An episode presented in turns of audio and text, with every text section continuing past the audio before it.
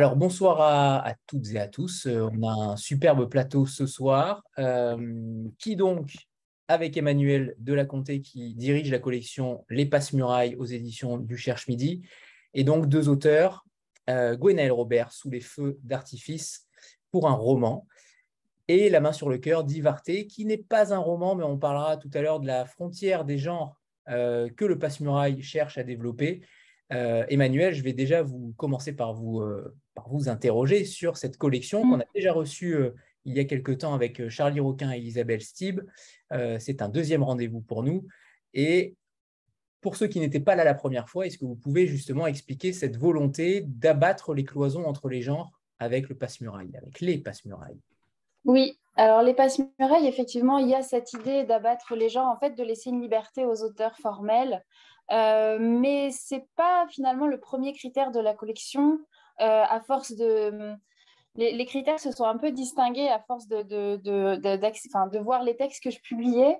Et je me rends compte qu'il y a, d'abord l'idée qu'il y a une une grande attention portée au style, c'est-à-dire que j'essaye de faire en sorte que tous les textes qui apparaissent dans cette collection présentent une écriture qui est vraiment savoureuse, c'est-à-dire qu'on ne lit pas seulement ces textes que pour le sujet, on a aussi vraiment un plaisir à découvrir une langue, une voix à chaque fois. Donc ça, c'est vraiment le critère numéro un.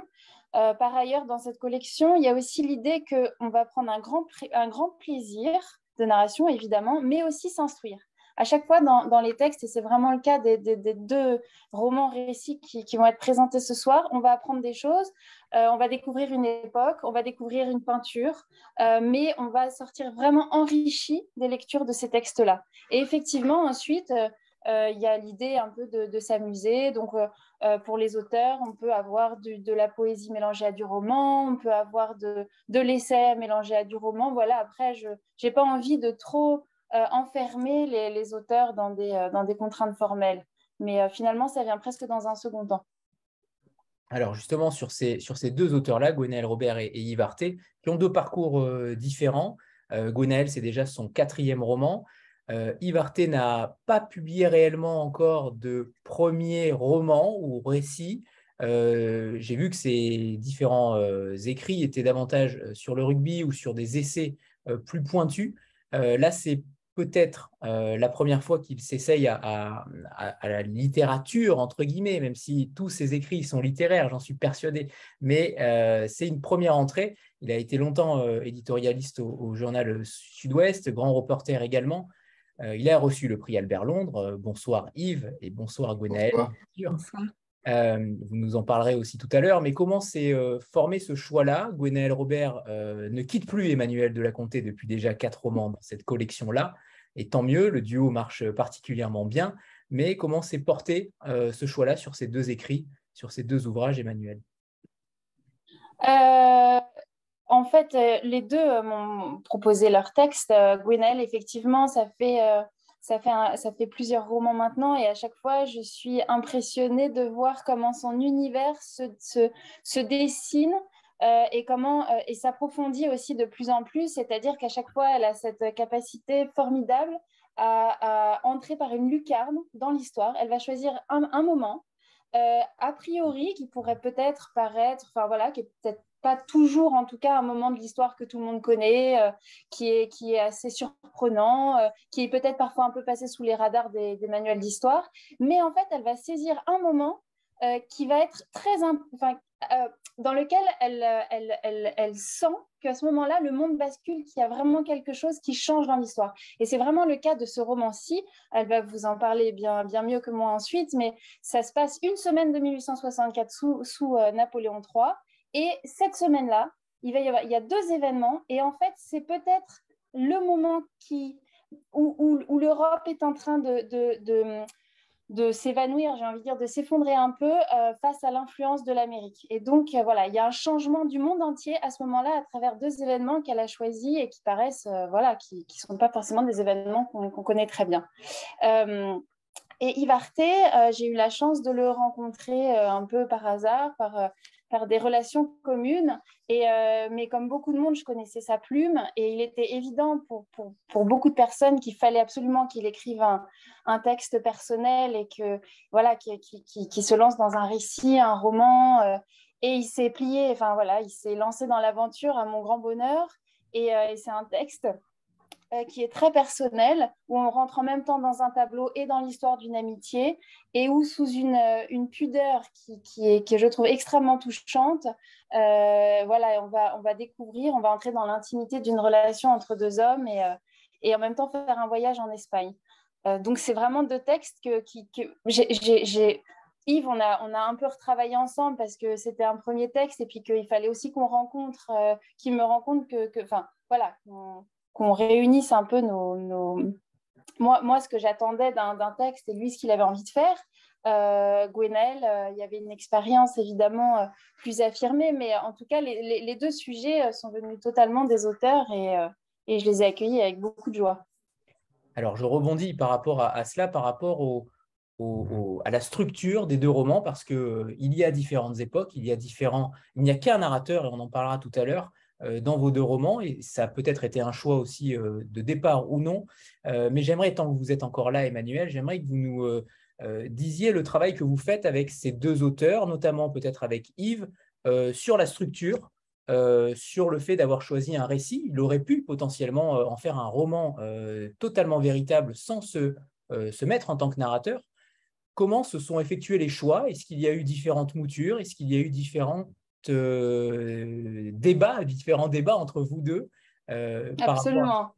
J'ai été horrible avec lui, mais vraiment, ça a été, sadique parce qu'il m'a d'abord donné une version euh, où il y avait tout le matériau, c'est-à-dire, en fait, Yves a, vraiment fait une enquête. Alors, il faut, que je parle un tout petit peu plus du sujet, mais en fait, Yves s'est rendu compte à propos d'un très célèbre tableau du Gréco l'homme à la main sur la poitrine, euh, qui avait une incohérence entre deux notes sur le tableau et que les deux notes ne, présent, ne parlaient pas, disaient que le modèle n'était pas le même. Enfin, chaque note disait que le modèle était, dans un cas, un, aventurier du siècle d'or, un personnage euh, absolument passionnant. Euh, enfin voilà, je, vais laisser Yves en parler. Et l'autre note disait que ce modèle était un notaire finalement beaucoup moins intéressant. Donc Yves a fait une enquête, il est parti en Espagne, euh, et quand il m'a donné son texte, il y avait vraiment tout un matériau déjà euh, très, très abouti sur le tableau. Mais moi, j'avais envie euh, qu'il aille beaucoup plus loin aussi dans, dans tout ce qui était plus personnel. Et, et je l'ai vraiment forcé à finalement coucher plus son âme sur le papier, à aller plus loin, à reconstruire aussi un peu. Un travail vraiment de, oui, de ping-pong entre, entre je sais pas, il y a eu 4-5 versions. Mais, mais je me souviens que je lui ai envoyé une version avec des notes partout, je me suis dit, euh, il va laisser tomber, puis il va me détester, notre amitié va être terminée. Et en fait, j'ai été impressionnée de sa capacité. Euh, j'ai pas eu de nouvelles pendant plusieurs mois, et puis quand il m'a envoyé un texte, c'était parfait. Donc euh, c'est génial quand ça se passe comme ça. Tu pourrais préciser quand même. La, parole est à la défensive. non, non, mais il y a eu deux versions. Enfin, il n'y a pas eu quatre versions. Et Emmanuel n'a jamais été sadique, elle a été adorable. Et simplement, il y a eu une longue interruption parce qu'entre-temps, j'ai écrit un autre bouquin.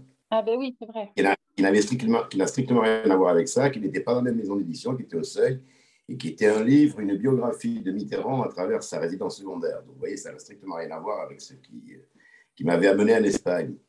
Et en fait, je, je, dois, je dois rendre hommage, donc je le fais publiquement à Emmanuel, parce qu'Emmanuel, je vais, comment vous dire, j'ai été très longtemps journaliste, donc j'ai été très longtemps reporter, donc j'ai fait beaucoup de, beaucoup, beaucoup de reportages.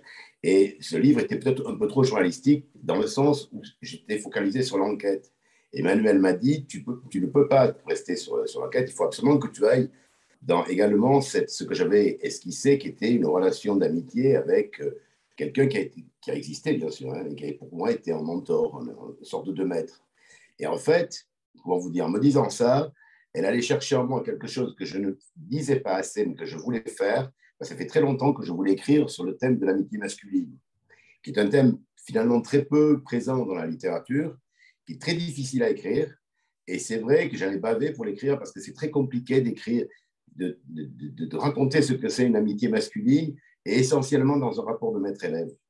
Voilà.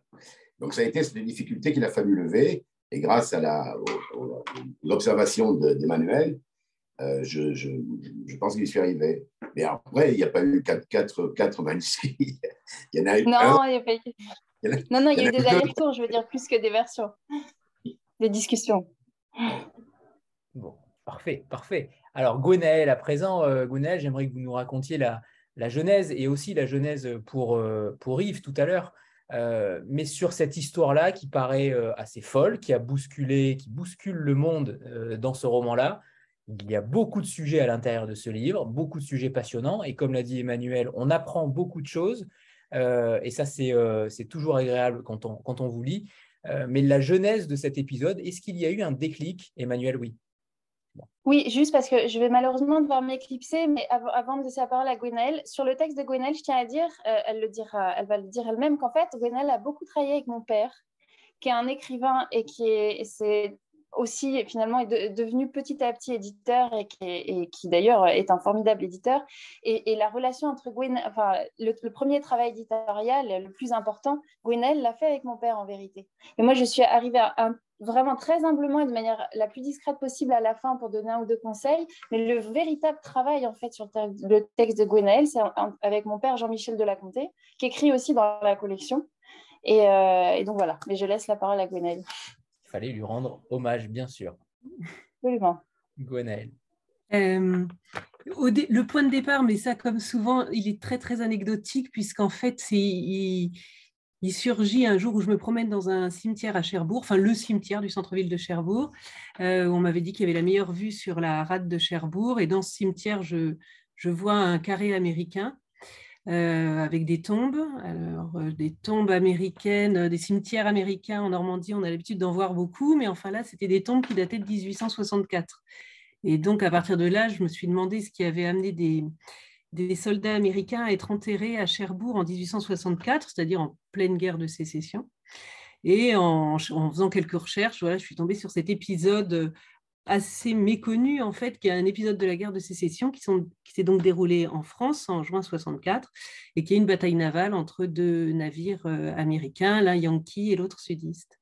Mais ça aurait pu en rester là parce qu'en soi, une anecdote ne fait pas un roman. Euh, et même si je trouvais que c'était évidemment intéressant et que ça, voilà, et que ça rejoignait des thèmes qui me sont euh, euh, chers, tout à l'heure Emmanuel, elle disait que c'était souvent le passage d'une époque à une autre. Enfin voilà, c'est vrai que c'est un thème qui, est peut-être récurrent dans mes différents romans. en tout cas, là, effectivement, ça, avait quelque chose qui pouvait rejoindre des, des, interrogations qu'on retrouve dans mes romans. Euh, mais ça ne suffisait pas à faire quelque chose. C'est quand je me suis rendu compte que cette bataille navale avait eu lieu le jour de l'inauguration euh, du casino de Cherbourg, donc à un moment où euh, une espèce de grande fête est organisée par la ville euh, pour faire de Cherbourg, enfin avec l'ambition de faire de Cherbourg une sorte de station balnéaire à la Deauville, donc euh, avec un, complexe comme ça de, de, bains de mer, de casinos, d'hôtels, etc. c'est le jour où je me suis rendu compte que les deux événements étaient concordants. Je me suis dit que c'était vraiment un sujet, un sujet pour moi, dans la mesure où ça aussi, je, je pense que c'est aussi quelque chose, moi je m'en suis bon, c'est pas quelque chose de forcément conscient, mais je, me rends compte que c'était déjà le cas dans mes précédents romans, c'est-à-dire cette alliance d'une fête euh, et d'un événement tragique. Euh, et par ailleurs, j'ai été très intéressée depuis très longtemps par la, campagne française au Mexique, donc sous Napoléon III, et en particulier par le personnage euh, de l'impératrice Charlotte qu'on a envoyé au Mexique régner sur un pays dont elle ignorait tout, voilà, qui se termine tragiquement. Et il se trouve que le jour de cette bataille coïncide avec le jour de l'arrivée à Veracruz euh, du couple Habsbourg qui vient prendre euh, pour, euh, pour s'installer sur le trône du Mexique. Voilà. Et, les deux événements, en fait, disent la même chose, enfin, disent quelque chose d'abord de d'une forme de, de, début de mondialisation, c'est-à-dire que ce qui s'importe d'abord, c'est à la fois les conflits, mais aussi évidemment des questions économiques, parce qu'il y a toute la question en particulier du coton dont l'importation est, devenue impossible à cause du blocus.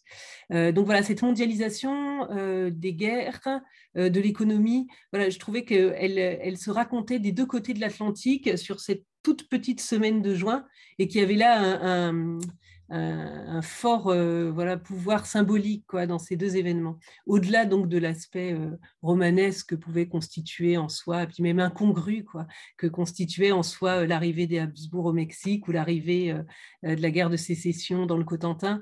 Il y avait évidemment quelque chose d'incongru, mais je crois au-delà de ça, ça disait quelque chose de, de plus profond sur la marche du monde à ce moment-là.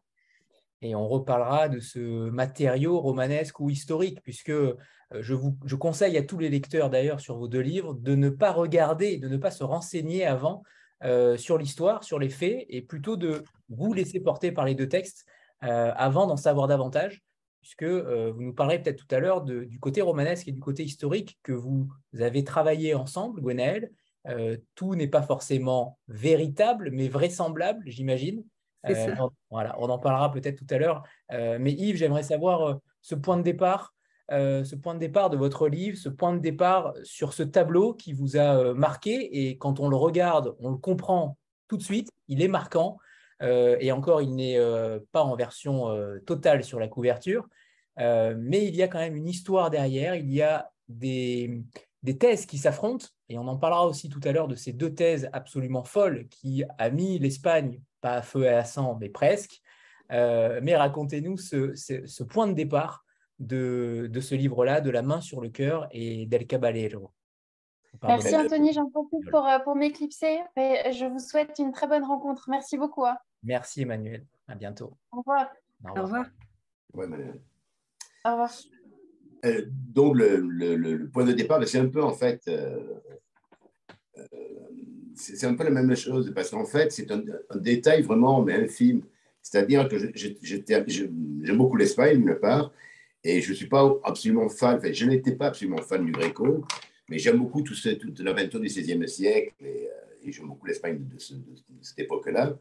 Et donc, je suis allé tout seul, parce que le hasard a fait que je suis parti tout seul, en, voir le, 400e anniversaire, l'exposition du 400e anniversaire de la mort du Gréco, et qui, était à Tolède. Et elle m'intéressait beaucoup parce que euh, les œuvres du Gréco qui étaient dans tous les musées du monde avaient été rassemblées à Tolède, et surtout dans des endroits pour lesquels ils avaient été conçus, dans les basiliques, les églises, les cathédrales, les chapelles, etc. Donc il y avait cette double, cette, euh, cette double position qui m'intéressait. Sauf que les tableaux qui n'avaient pas été conçus pour, euh, pour des, lieux, des, lieux, religieux étaient rassemblés dans un musée. Et le dernier que je suis allé voir, donc en fin d'après-midi, c'était le Caballero de la Manuel del Pecho. Alors, je ne sais pas si tout le monde connaît le tableau, mais vous allez mieux comprendre. Je l'ai là en grand, je ne sais pas si on le voit bien là. Là. Alors, devant la caméra, voilà. Ah, un tout petit peu plus loin. Éloignez-le de la caméra, voilà. Encore un peu. Voilà, super. Voilà, en effet. Donc là, on voit, on voit et, donc, ce, tableau, j'ai lu la note qui l'accompagnait, et la note m'a stupéfaite parce que je me souvenais parfaitement de ce qui avait été écrit au Prado, je l'avais vu des années autrefois au Prado, et la note disait à ce moment-là qu'il s'agissait peut-être, certainement, euh, non pas de ce du, personnage que l'on imaginait, mais d'un traître à son roi. Donc, la position de la main sur le cœur n'avait plus du tout la même signification que celle qu'on lui attribuait pendant des siècles. Et c'est ça qui m'a intéressé dès le départ. Et ensuite est venu se greffer là-dessus les souvenirs de ma première visite euh, au Prado quand j'ai, quand j'ai vu le tableau et de l'homme avec qui, avec qui j'avais vu, avec qui m'accompagnait à ce moment-là et qui a été, ce que je vous disais tout à l'heure, un peu mon formateur. C'était quelqu'un qui était rédacteur en chef de mon journal. À l'époque, moi, j'ai débuté. Il avait eu le prix Albert Londres que j'aurai plus tard. Il a été rédacteur en chef du journal, ce que je deviendrai plus tard, etc. etc. Donc, euh, et je me suis souvenu de comment il était à cette époque-là, l'homme impressionnant qu'il pouvait être et ce qu'il était devenu. Donc, ça a été ce double, ce double voyage qui m'a accompagné à partir de ce tout petit détail, exactement comme Gwenaël, ce tout petit détail qui était celui de, cette note euh, inscrite à côté du tableau et qui n'avait strictement rien à voir avec celle que j'avais lue des années auparavant. Parfait, c'est parfaitement résumé. euh, J'aimerais que, Gwenaël, vous parliez justement de ce matériau historique ou romanesque euh, parce que on a l'impression que tout est vrai. Euh, mais j'imagine que peut-être ce journaliste mondain n'est peut-être pas réel, euh, que vous avez façonné ce journalisme alors d'une perfection totale pour nous le rendre crédible au possible. mais racontez-nous ce qui est véritable ou en tout cas vraisemblable et ce qui ne l'est pas. Ce qui est véritable, c'est les événements les deux événements dont je parlais tout à l'heure, et je dirais même qu'ils sont euh, euh, exacts dans la chronologie, enfin voilà, parce que en plus c'est vrai que sur le Second Empire, en particulier sur ces événements-là, on a des rapports qui sont très précis, et en particulier tous les télégraphes qui informent l'empereur de ce qui se passe à Cherbourg. Donc ça, c'est la chronologie, je crois qu'elle est exacte, j'en suis sûre. Et puis ensuite, évidemment, tous les personnages, je dirais, officiels. tous les officiels, c'est-à-dire, bon, bien sûr, pour la partie du Mexique, Charlotte et Maximilien de Habsbourg, et puis à Cherbourg, le capitaine Sémès, qui est le capitaine du navire sudiste, un peu de tous les notables, le, préfet maritime, Dupuis, etc tous ces personnages-là, ce sont des personnages euh, euh, qui ont réellement existé. Après, euh, moi, ce qui m'intéresse, c'est donner une sorte de panorama très large et donc d'embrasser un peu toutes les classes sociales, c'est-à-dire de, de, raconter un événement, non pas du point de vue qui est souvent le point de vue de l'histoire, c'est-à-dire que ce qu'on nous raconte en histoire, c'est souvent évidemment le, point de vue avec des, les personnages, je dirais, officiels, voilà, les personnages historiques tels qu'on les croise dans les livres d'histoire. Et moi, ce qui m'intéressait, c'était de balayer un peu tous les points de vue, de l'ouvrière euh, euh, mise au chômage par la fermeture des usines textiles euh, à l'empereur, en passant par les aristocrates ruinés, les petits bourgeois, les ouvriers de, l'arsenal, les pêcheurs qui louent leurs barques pour voir la bataille de plus près, les domestiques qui travaillent au palace, voilà, les commerçants, en fait, tout ce qui constitue la société à ce moment-là. Et je pense que c'est un petit peu le privilège évidemment du romancier, c'est d'entrer dans les consciences de personnages euh, anonymes euh, dont on parlera jamais dans les livres d'histoire. Alors là, ça s'y prêtait très bien parce que c'est un événement qui est public. Donc comme euh, cette vue sur la rade, elle s'offre à tous, tout le monde peut voir, et donc ce n'était pas un événement privé sur invitation, mais ça permet vraiment de balayer un champ très très large, parce que donc on trouve évidemment tous les chers bourgeois qui sont venus euh, pour l'inauguration du casino ou qui vivent là tout simplement. Mais on sait qu'il y avait aussi euh, des milliers de Parisiens qui étaient emmenés par ce qu'on appelait à l'époque le train de plaisir, qui était un train qui partait de Paris le samedi soir, qui roulait pendant la nuit et qui vous amenait le, dimanche matin sur les, côtes normandes, et puis qui vous ramenait le dimanche soir pour être au travail le lundi matin. Et ce train de plaisir, il a amené comme ça à Cherbourg des milliers, on compte, il y avait 10 000 spectateurs pour cette, cette bataille navale.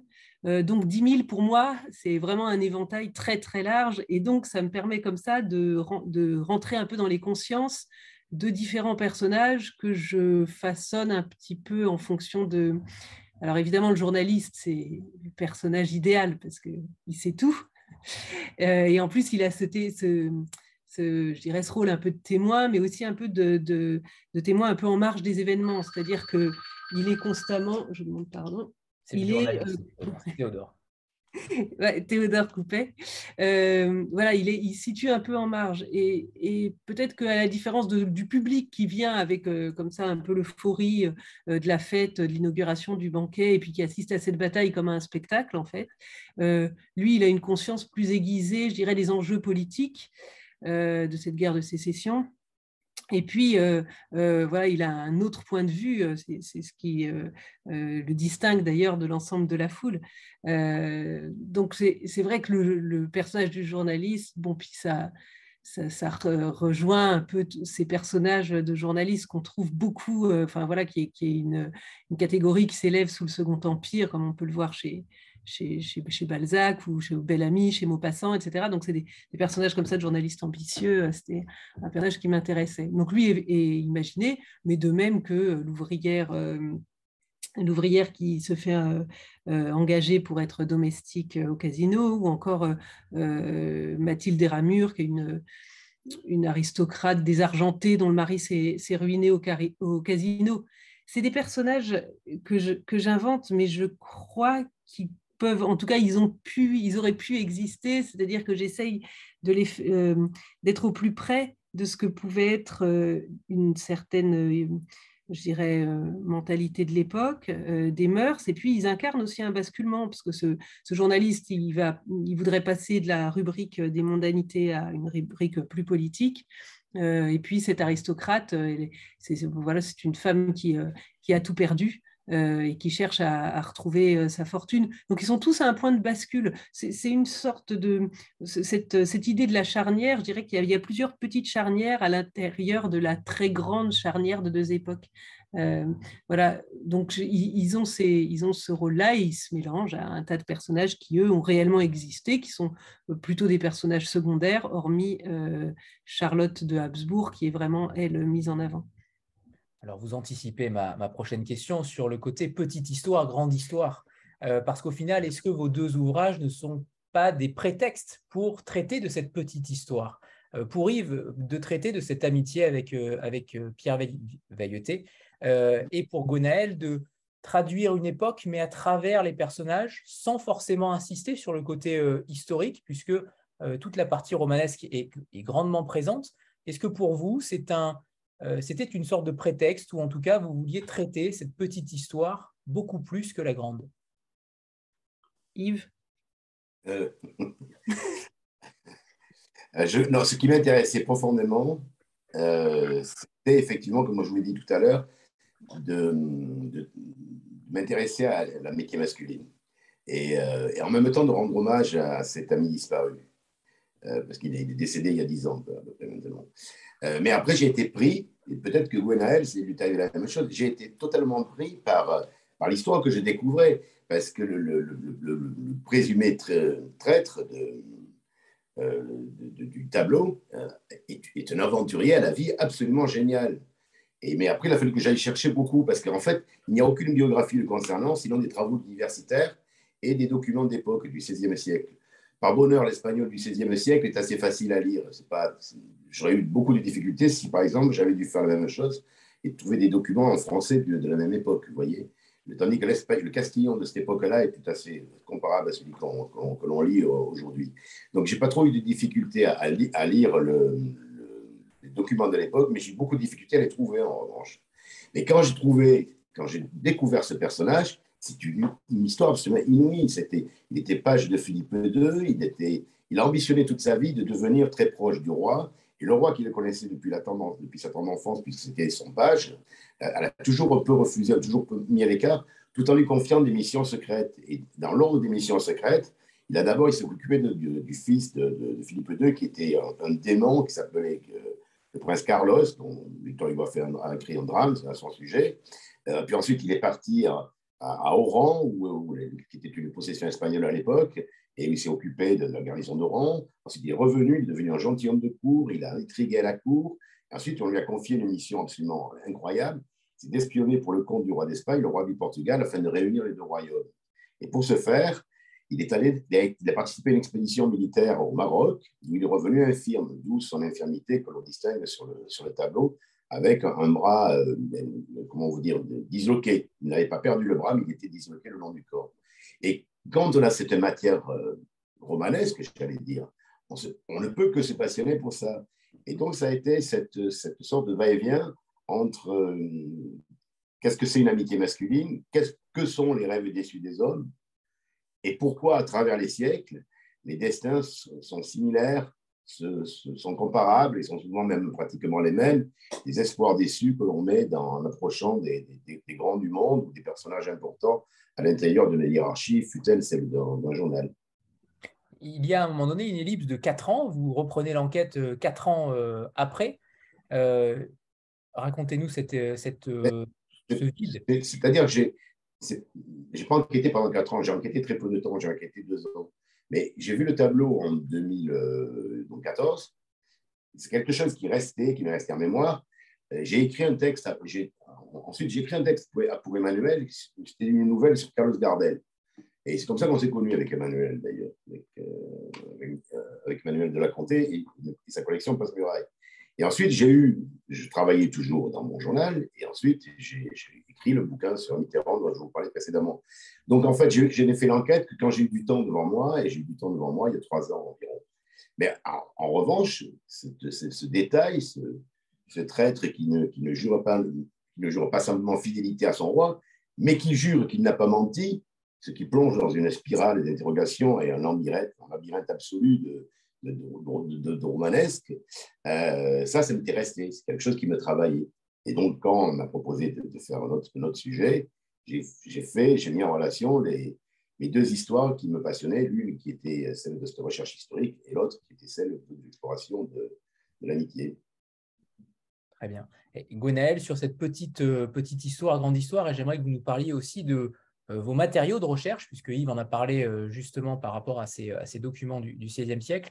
Comment vous vous êtes renseigné Est-ce que vous aviez déjà peut-être les connaissances suffisantes sur cet événement-là? Mais quels ont été les matériaux sur lesquels vous avez pu travailler concrètement? Euh, j'avais pas de connaissances particulières sur cette bataille, par exemple. Euh, j'avais plus de connaissances sur l'histoire des, des, Habsbourg au Mexique. Mais je crois que hum, de toute façon, ce qui, était, ce qui est important quand on, écrit sur une époque, c'est d'être, euh, c'est que cette époque euh, vous soit suffisamment familière pour que vous puissiez vous y mouvoir, je dirais, avec aisance. Voilà. parce qu'en fait, raconter une époque, c'est pas seulement raconter des événements. Une fois qu'on a, je dirais que c'est le plus facile de collecter des dates ou voilà des noms, des témoignages. Là, c'est même très rassurant. Euh, tout le temps du, travail de recherche, je dirais que c'est le moment euh, le plus évident parce que bon, bah, voilà, c'est un travail, euh, on, on, a ce qu'il faut, on a des matériaux. Donc là, en l'occurrence, pour moi, c'était tous les témoignages de l'époque, les relations, les rapports officiels, par exemple, de la bataille, mais aussi les courriers qui avaient été envoyés du Mexique, etc. Ça, c'est très facile. Ce qui est très difficile, et c'est là que commence le travail du romancier, c'est un moment de se dire bah, j'arrête la documentation, de fermer les livres ou de fermer les, fenêtres quand on est sur Gallica et de dire et maintenant qu'est-ce que j'en fais? Parce que il y a quelque chose de rassurant en fait à avoir des livres autour de soi, enfin des livres d'histoire, d'avoir des documents, etc. Il y a quelque chose de plus vertigineux à transformer ça pour, en, pour en faire un roman. Et là, on est en face de quelque chose. Alors, on a évidemment, euh, moi j'avais ma chronologie, mes personnages, euh, voilà, je dirais que euh, c'est ce qui me sert de cadre, c'est un peu ma chronologie, euh, c'est de savoir voilà, chaque jour ce qui, ce qui, peut se passer. Mais ensuite, tout ce qui est à créer, ça, là, c'est vraiment le travail de, de, création romanesque. Ça, c'est ce qui, moi, ce qui m'intéresse beaucoup. donc, le travail de recherche, c'est vraiment celui dans lequel je trouve qu'on prend, voilà, on prend le moins de risques.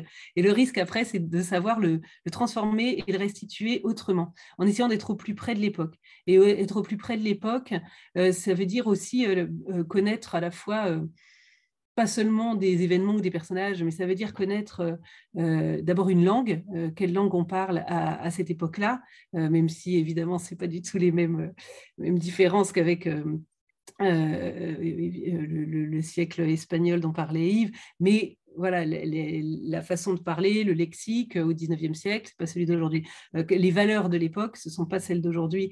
Euh, les mœurs, les mentalités, etc., elles sont évidemment différentes. Et donc, pour moi, vraiment, l'enjeu, c'est plutôt de coller au plus près des, de ce que pouvaient être les personnages de l'époque.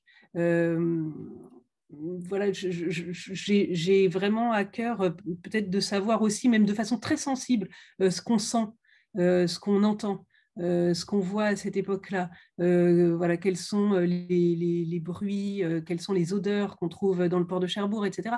Et tout ça, c'est ce qui permet d'approcher de façon, je dirais, peut-être plus sensible et moins intellectuelle une époque. donc au-delà des questions des documents, etc., qui permettent d'avoir une, approche, je dirais, objective, intellectuelle, mais ensuite, au-delà de ça, peut-être de, de s'approcher de façon plus sensible. Ça, c'est le travail du romancier. Alors oui, alors il n'y a pas forcément de risque à prendre, sauf peut-être pour Yves, s'il avait traité la, euh, matière euh, romanesque, puisque deux versions s'affrontent. Comment choisit-on la bonne version, entre guillemets? Euh, Pour le coup, Yves, vous en avez choisi une, mais comment vous, vous avez, parce que vous avez quand même un témoignage de cette femme que vous trouvez charmante, qui est quand même plutôt importante, qui a quand même un poste important, qui pense tout l'inverse euh, de la version euh, de Juan de Silva. Comment vous, comment vous choisissez au final, Yves? Euh, ben, Comment vous dire, je n'ai pas, pas, trop choisi, pas trop choisi, c'est davantage le, chevalier qui s'est imposé à moi. C'est-à-dire parce que je suis allé voir, on ne se refait pas, j'ai été journaliste pendant 40 ans, je reste, je reste journaliste. Donc je suis allé voir la conservatrice du Prado, euh, par parenthèse, d'ailleurs, j'ai été étonné de la facilité avec laquelle j'ai obtenu un rendez-vous. Je me suis demandé si un journaliste, France, si un journaliste espagnol demandait un rendez-vous au directeur du musée du Louvre, s'il l'aurait dans les, dans les huit jours comme je l'ai eu moi. Mais enfin bon, je ferme la parenthèse. Donc j'ai interviewé quelqu'un qui s'appelle Laetitia Ruiz, qui était la, directrice du musée du Prado, et j'ai interrogé, et qui, elle, a été la, rédactrice de la notule qui est au Prado, et j'ai retrouvé, assez facilement d'ailleurs, et j'ai interviewé le commissaire de l'exposition de Tolède, qui s'appelle Fernando Marillas, et qui, par parenthèse, se trouve être le frère de Javier Marillas, qui est décédé euh, récemment. Bien, donc, ils m'ont donné chacun leur version. Je dois dire que Fernando Marillas était un peu ennuyé que j'ai remarqué ce détail, parce que je crois que ça n'enchantait pas trop que ça devienne euh, quelque chose de public. Bon, étant donné que c'est en français, il peut être rassuré. Euh, mais je ne sais pas si la polémique, que, que la, petite polémique que ça peut déclencher dans les milieux des, grands spécialistes de la peinture du XVIe siècle, ça doit être quand même quelque chose qui doit un peu les ennuyer.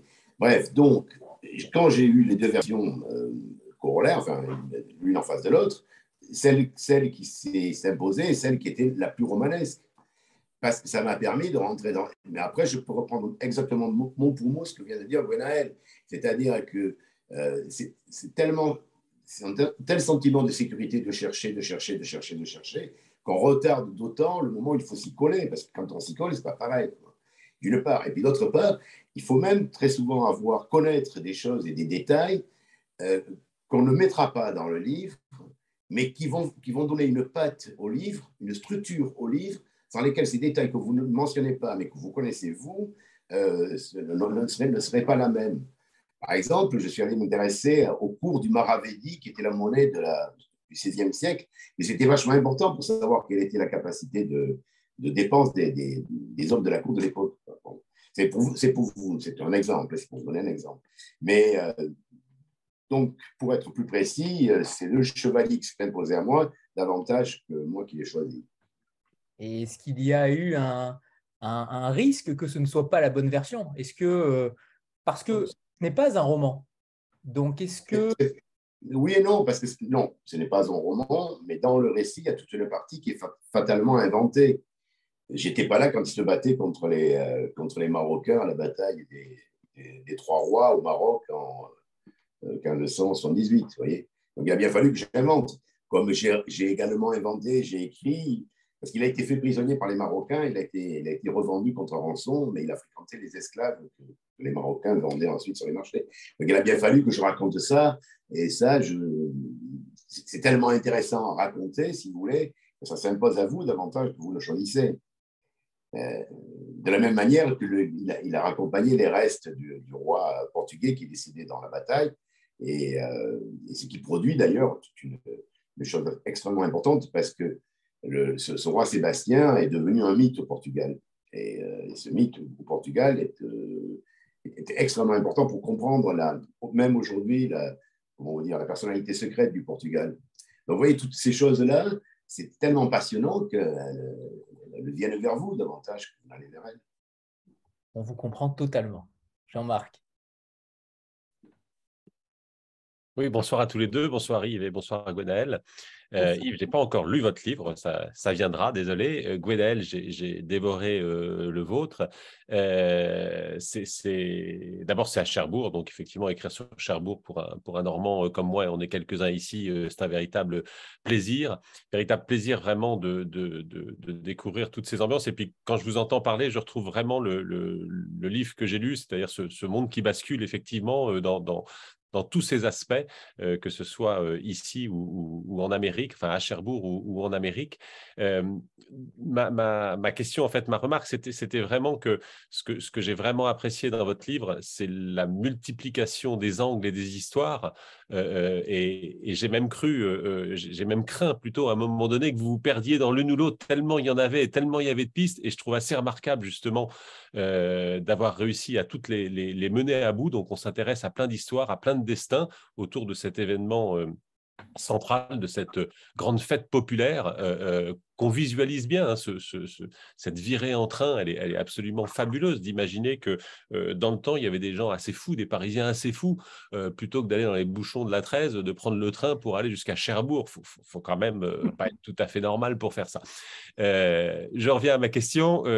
tous ces angles et toutes ces histoires, justement, c'est autant de pistes en fait pour, euh, pour, pour en tisser l'une euh, ou l'autre beaucoup plus loin. Est-ce que vous pourriez justement prendre l'histoire de ce, de ce journaliste ou revenir effectivement sur l'histoire des, des, des ou l'histoire de, de, la fille de Mathilde et de ce qu'elle va devenir ensuite, puisque c'est, elle n'est pas là, mais on, on en parle et Mathilde fait beaucoup de choses pour elle. Bref, il y a plein de liens. Est-ce que l'un ou l'autre pourrait servir à peut-être pas une suite du, du livre, mais en tout cas un autre livre. Parce que Gonel, vous avez déjà fait des, séries d'ailleurs, donc c'est potentiellement envisageable aussi. C'est vrai qu'on pourrait faire un roman de chaque histoire. Euh, merci beaucoup d'abord, merci euh, pour votre lecture et ce que vous avez dit. Euh, j'ai toujours beaucoup de mal, moi, à laisser mes personnages. je veux dire qu'à la fin du roman, je suis toujours un petit peu triste de les abandonner.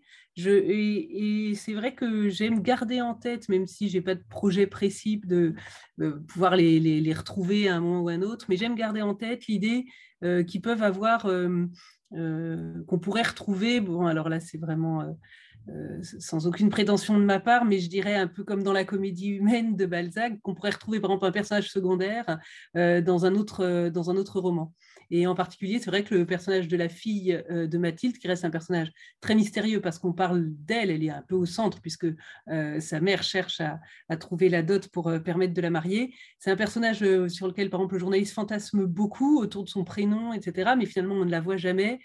je me suis dit qu'elle pouvait tout à fait tout à fait être l'héroïne d'un autre roman. voilà, sans avoir de projet précis, j'aime bien savoir que ce sont des personnages euh, qui peuvent ensuite euh, euh, revenir sous une forme ou une autre, et parfois peut-être même sous la forme d'un personnage secondaire dans un autre tome. Et c'est vrai que moi, je, suis vraiment une, admiratrice absolue de, la comédie humaine.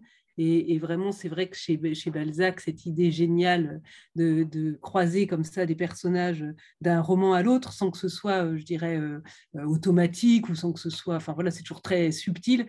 Mais moi, je, trouve ça en tout cas pour un romancier, ça a quelque chose vraiment de jubilatoire, quoi, de se dire que tous ces personnages qu'on a créés, on peut les garder un peu sous sa coupe et puis éventuellement les faire revenir à son gré dans un prochain roman.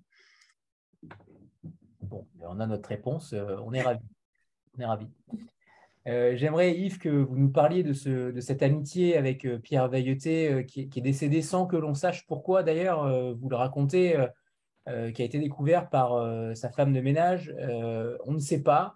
Et j'ai cru comprendre qu'il avait écrit cela également dans un de ses romans ou un de ses livres, je ne sais plus. C'était quasiment prémonitoire. J'aimerais que vous nous parliez de lui, de cette relation amical, de mentor, euh, parce qu'il est, il est, il est ambivalent au final. Vous ne, euh, vous n'êtes pas dans une, dans une relation euh, admirative totalement non plus. Vous me permettez de faire, de faire une assise d'abord? Bien sûr, bien sûr. À partir, de la à partir de la réflexion de monsieur, je viens de m'apercevoir, Gwenaël, qu'en fait, il, y a, il, y a, un point commun entre les deux livres qui ne m'avait pas sauté aux yeux, c'est qu'en fait, tu, tu, es en train de, tu parles du, euh, du dernier descendant des Habsbourg, qui commence avec Charles Quint, d'une certaine façon. Donc, d'une certaine manière, si tu veux qu'on fasse un livre sur les Habsbourg, tous les deux, on va se Bon, je ferme la parenthèse.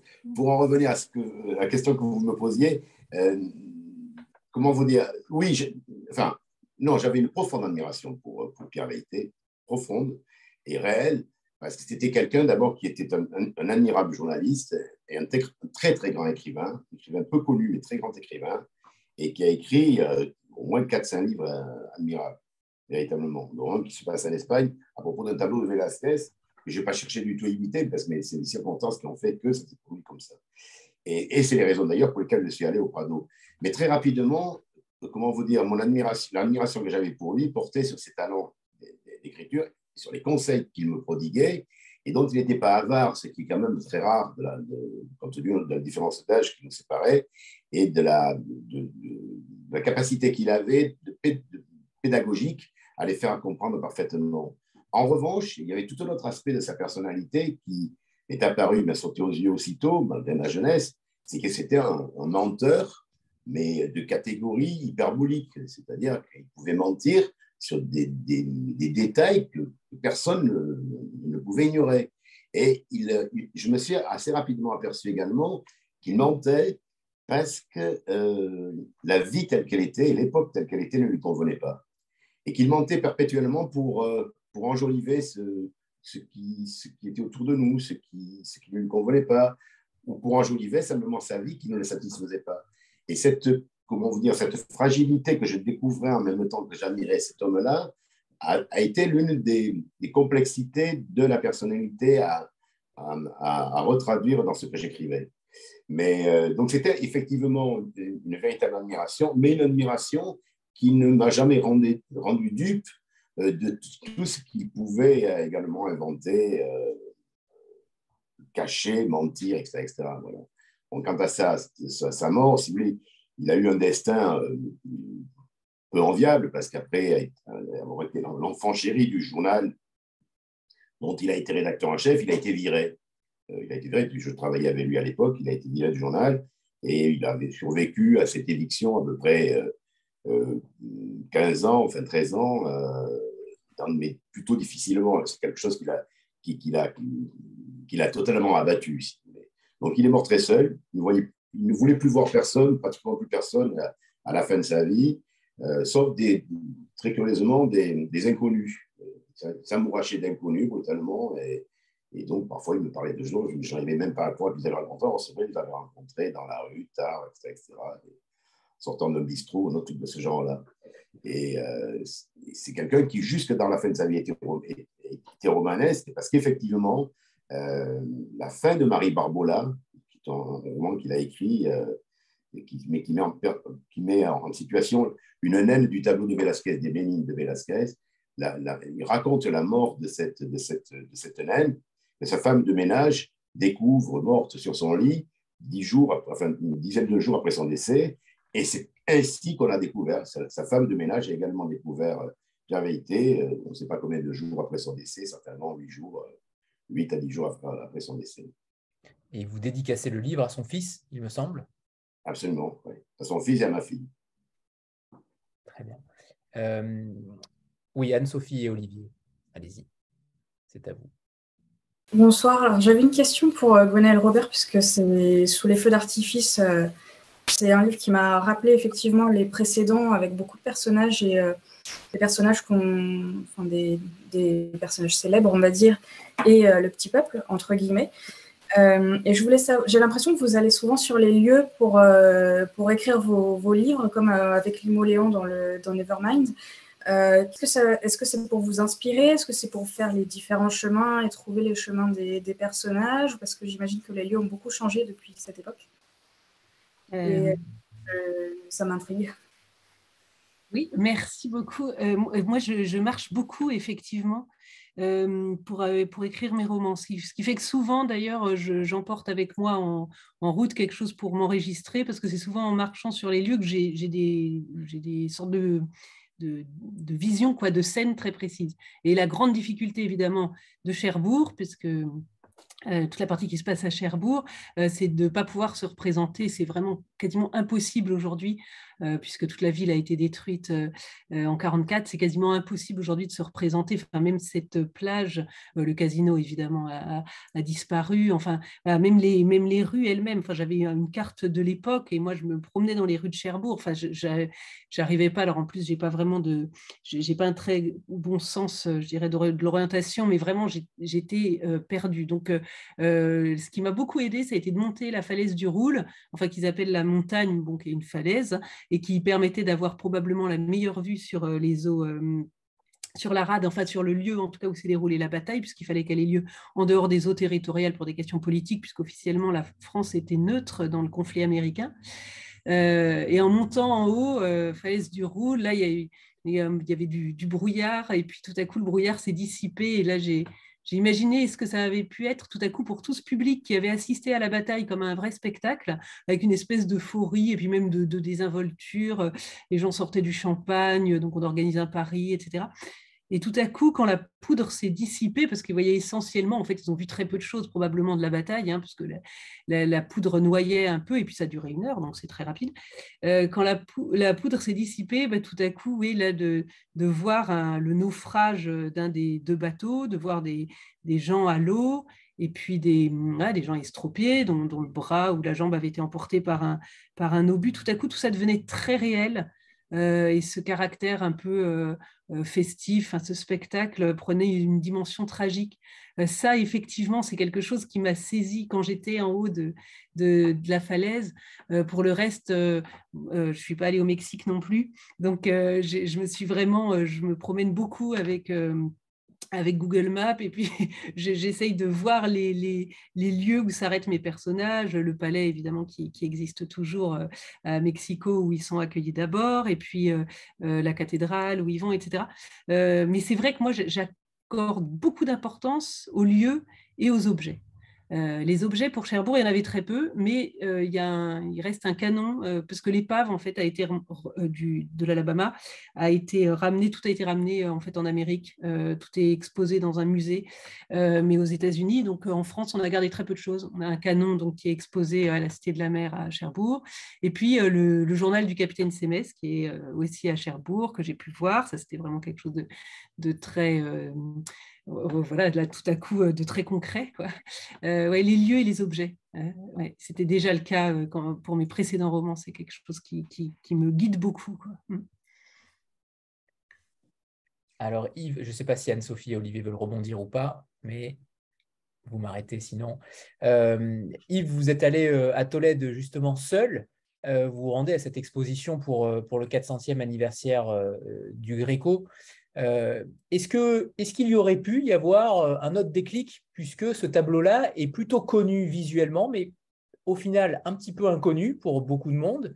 Euh, On ne sait pas forcément qui est derrière, quel est ce, personnage également, mais est-ce qu'il y aurait pu y avoir une autre histoire si vous étiez parti accompagné ou votre regard se serait peut-être perdu sur un autre tableau est-ce qu'il y a eu un, le destin, au final, un destin assez incroyable de tomber sur celui-ci et, d'en être tombé sous le charme Écoutez, je ne m'étais pas posé la question, mais je crois que vous avez raison, parce que si j'étais, si j'étais, si j'avais vu l'exposition avec quelqu'un d'autre, peut-être que je n'aurais pas imaginé, euh, je n'aurais pas repensé à Veilleté comme j'y ai pensé, euh, puisque j'ai, pendant la visite, l'essentiel de la visite, j'ai repensé au moment où on allait voir le, on allait voir les tableaux au Prado, et quels étaient ses tableaux préférés.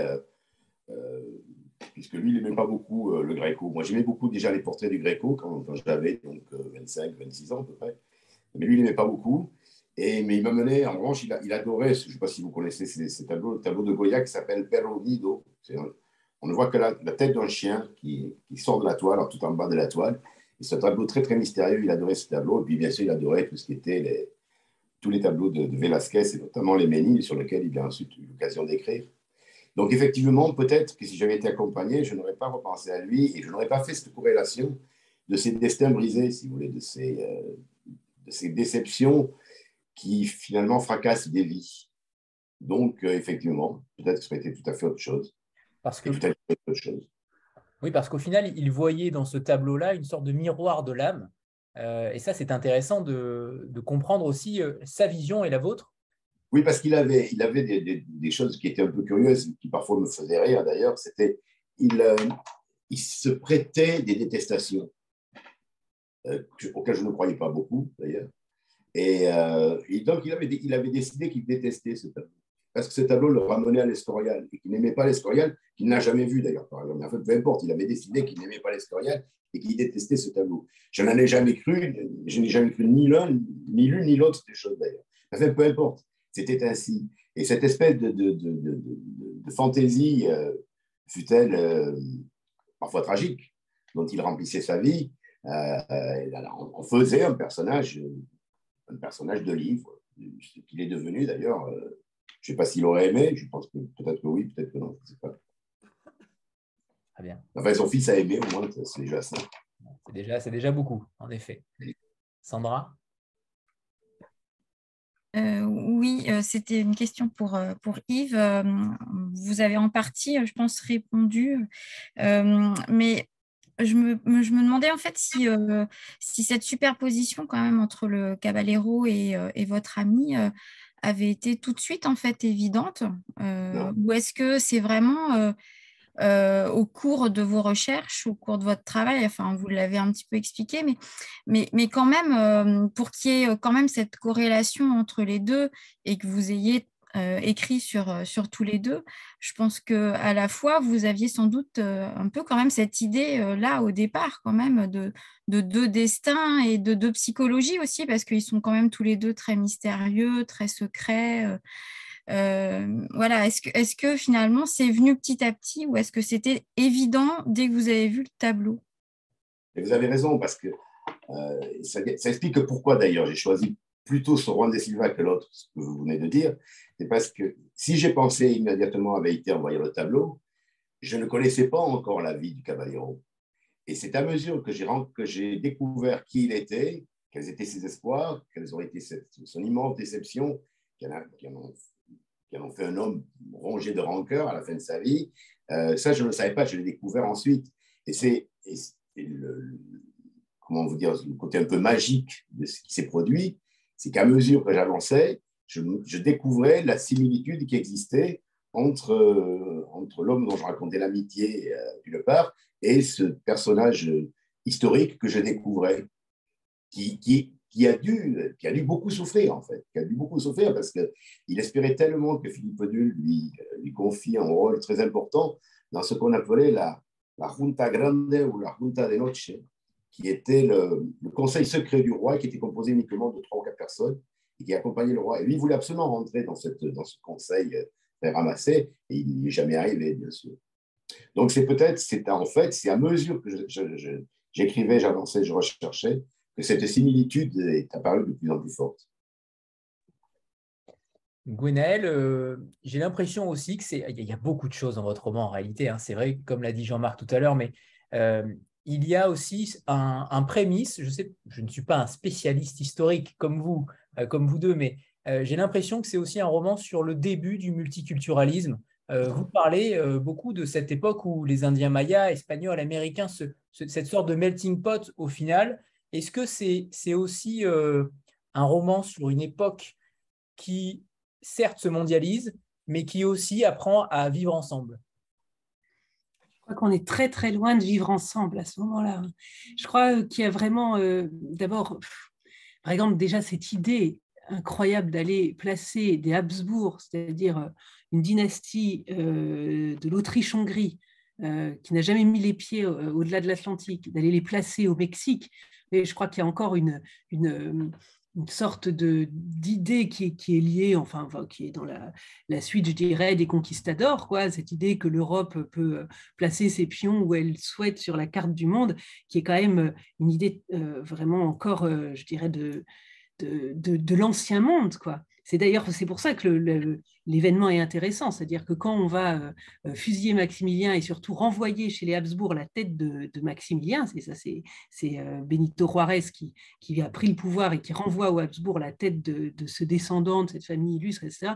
Là, toutes les familles d'Europe, les familles régnantes, se rendre compte que quelque chose a changé, que, que ce pays-là, que ce petit Indien euh, Benito Juarez, qui était un berger, euh, leur renvoie euh, la, tête d'un des leurs, c'est quelque chose qui est en train de changer.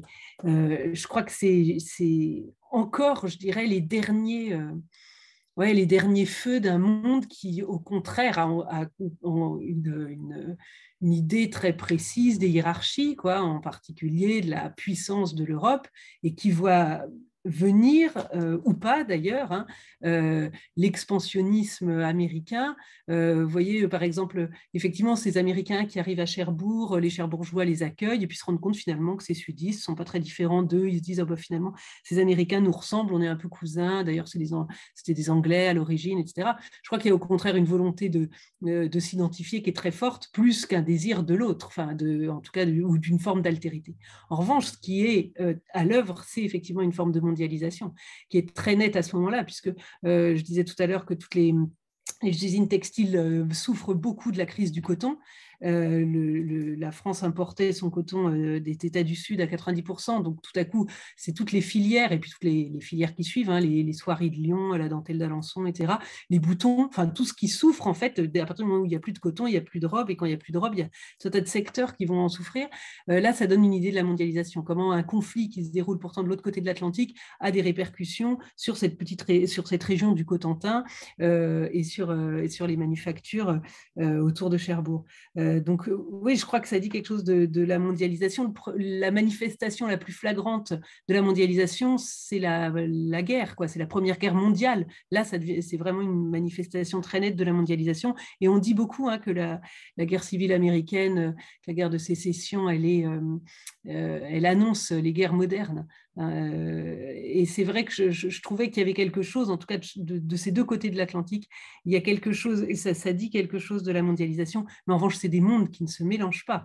Euh, D'ailleurs, quand les Habsbourg arrivent au Mexique, leur première idée, c'est de créer une étiquette, hein, une étiquette qui régisse un peu la vie de la cour, façon euh, euh, comme, comme on vit à Vienne ou euh, dans le souvenir de ce qu'on avait à Versailles. Vous voyez, c'est encore des, des, des, des, personnes qui fonctionnent avec des, vieux schémas quoi, et qui n'ont pas compris que le, monde changeait. Donc, on va se charger de leur, leur faire comprendre. Mais je crois que justement, c'est ce moment de, bascule, il est intéressant parce qu'il met à mal bah, les, les antiques hiérarchies quoi, qui jusqu'ici régissaient le monde. Oui, je parlais notamment de ce moment où Charlotte s'interroge sur ce multiculturalisme, sur comment faire cohabiter toutes ces populations entre elles. Oui, tout à fait. Oui, oui, parce qu'effectivement, il y a les Aztèques, il y a les Indiens, euh, les Espagnols. Euh, voilà, une partie du Mexique là, euh, a été est devenu américain, le Texas, etc. Et effectivement, c'est le lieu. Le, Mexique, c'est un peu le, creuset de toutes les voilà de, ce mélange. Ça, c'est vrai. Mais en revanche, je crois que du côté Habsbourg, il n'y a pas de volonté de se mélanger, quoi, pas du tout. Bien sûr, bien sûr. Et c'est aussi le roman d'une le roman de l'incompétence de Napoléon III, puisque euh, cet échec euh, au Mexique, où, ce conflit naval va mettre à mal potentiellement la neutralité française. La neutralité française, on a l'impression que rien n'a changé depuis 1864, en réalité, que ce soit pour la crise du coton et aujourd'hui pour la crise de l'essence. il y a quand même des liens, des parallèles, il y a une survivance de votre texte par rapport à une certaine époque, et ça c'est très intéressant euh, que ce soit par rapport à une guerre, que ce soit par rapport à un envahissement de territoire, même si c'est de moins en moins fréquent qu'à une époque, euh, de la colonisation notamment, mais il y a quand même des liens qui se tissent entre l'actualité et votre roman. Mmh. Voilà, entre autres, effectivement, la question peut-on rester neutre? Peut-on être neutre dans un conflit qui affecte euh, le pays d'un point de vue économique, etc. Euh, je crois que d'ailleurs, la neutralité de Napoléon III, elle trompe personne. il était très favorable au, Sud. Et c'est d'ailleurs pour ça, enfin, l'idée du Mexique, c'est de faire un État qui pourrait être ami avec les États du Sud et donc de créer une sorte de contre-pouvoir contre l'expansionnisme yankee. Euh, donc euh, cette neutralité, euh, elle, est très concrètement mise à mal au moment, par exemple, de savoir s'il faut porter secours aux soldats qui sont en train de se noyer au moment du naufrage. Est-ce qu'il faut aider le capitaine Sémès? Est-ce qu'il faut le rapatrier? Ou est-ce qu'il faut les laisser mourir? Et puis finalement, donc, certains des soldats vont se retrouver à l'hôpital de Cherbourg. Le capitaine Sémès va être sauvé par des Anglais, mais par exemple, les États-Unis feront ensuite un procès à l'Angleterre pour avoir euh, aidé euh, les sudistes au cours de cette bataille. Donc la neutralité, euh, elle n'existe pas et elle se pose même de façon, je dirais, assez tragique au moment de savoir s'il faut sauver des vies, par exemple. mais c'est vrai qu'il y a des, tas d'échos, et en particulier en termes de, de, ressources, d'économie, etc. Et on sent bien comme cet océan Atlantique qui séparait deux mondes, hein, l'ancien monde et le nouveau monde, bah, tout à coup a l'air de se rétrécir et comme tout a l'air d'être en fait euh, euh, liés par euh, des espèces de, de, liens qui fait qu'on ne peut pas toucher à l'un sans que ça impacte les autres. Quoi. Merci. Sandra, est-ce que tu as une question pour Yves? Sinon, j'alterne parce que le CSA est, toujours là. donc, il faut le temps de parole absolu, absolu, équitable. C'est pour Yves, c'est bon? Oui, tout à fait. C'est parfait. Euh, je voulais revenir à, une remarque que vous aviez faite tout à l'heure, Yves, sur le, euh, le fait que l'amitié, euh, l'amitié masculine était quelque chose d'assez rare en littérature. Alors moi, c'est un sujet que j'aime beaucoup parce que je pense que justement, il est trop rare et, et qu'on a encore plein de choses à en découvrir. Est-ce que vous avez, vous, une explication sur le, sur le fait que c'est rare en littérature ce sujet? Est-ce que c'est si complexe? À ce point d'en faire un sujet extrêmement rare et trop rare.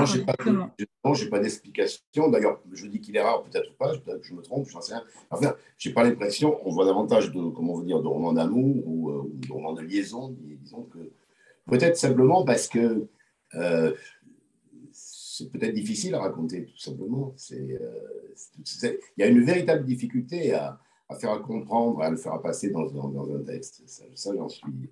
Enfin, j'ai payé pour le savoir, si vous voulez. Euh, donc, euh, ça, j'en suis sûr.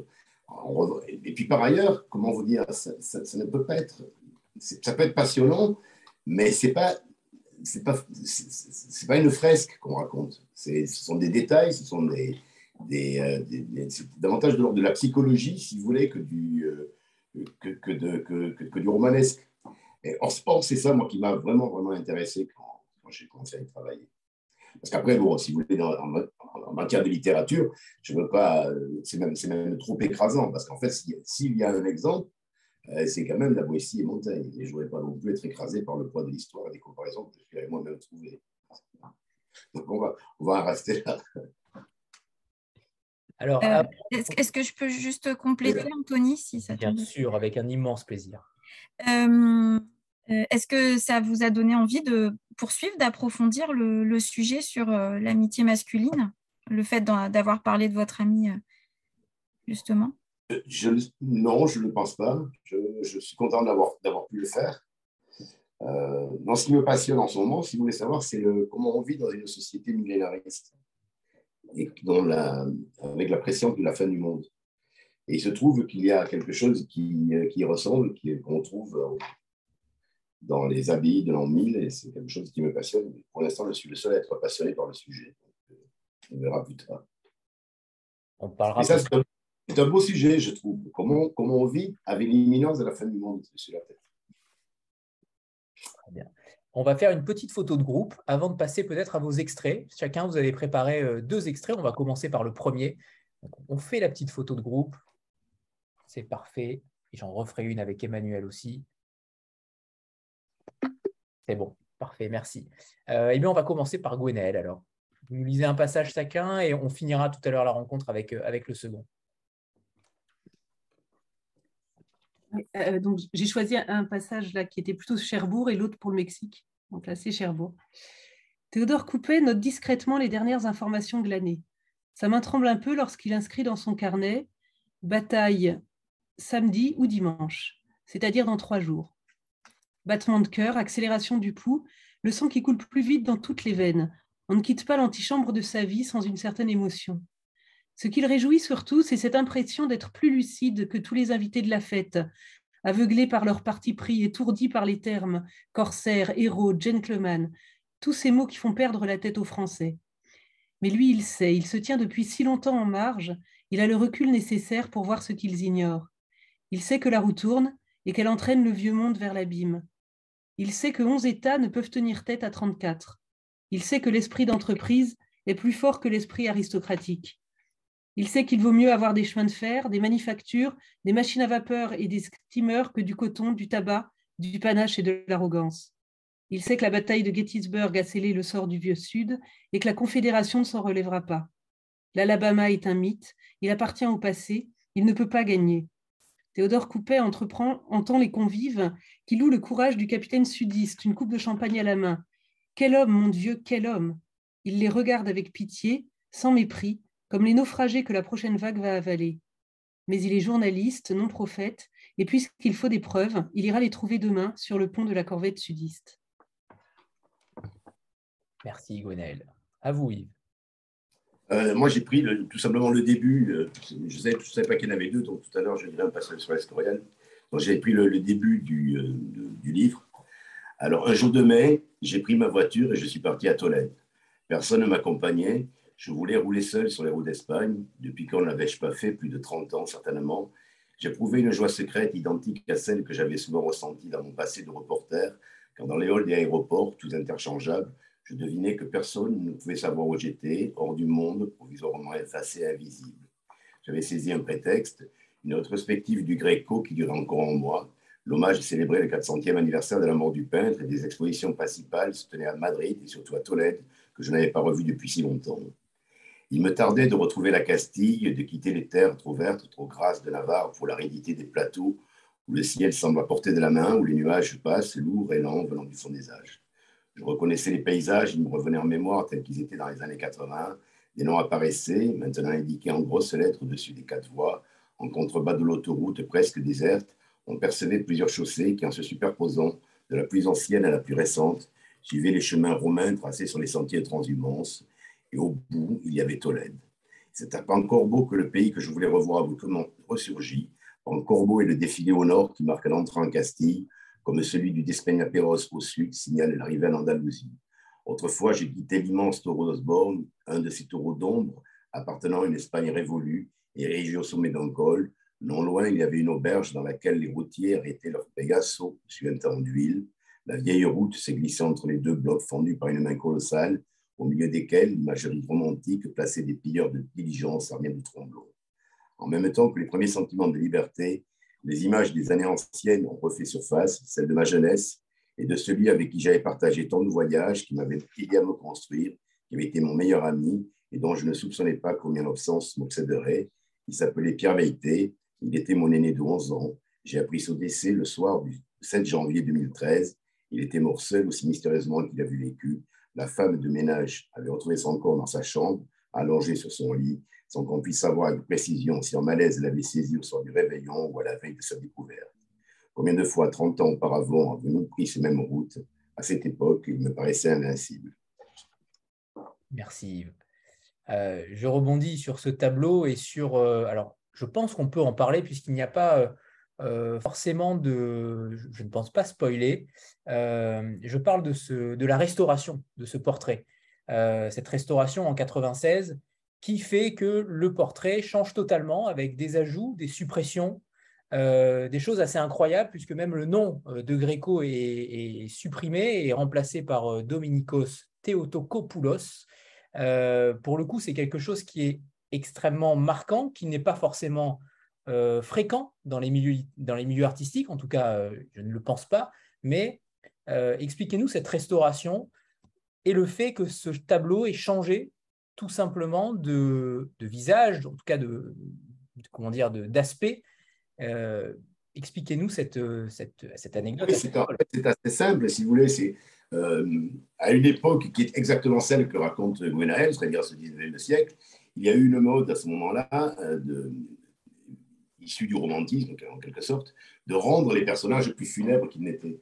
Et comme euh, il, y avait eu une volonté de restauration de ce tableau à cette époque-là, euh, le, tableau, le fond du tableau avait été peint dans un noir très profond, très obscur.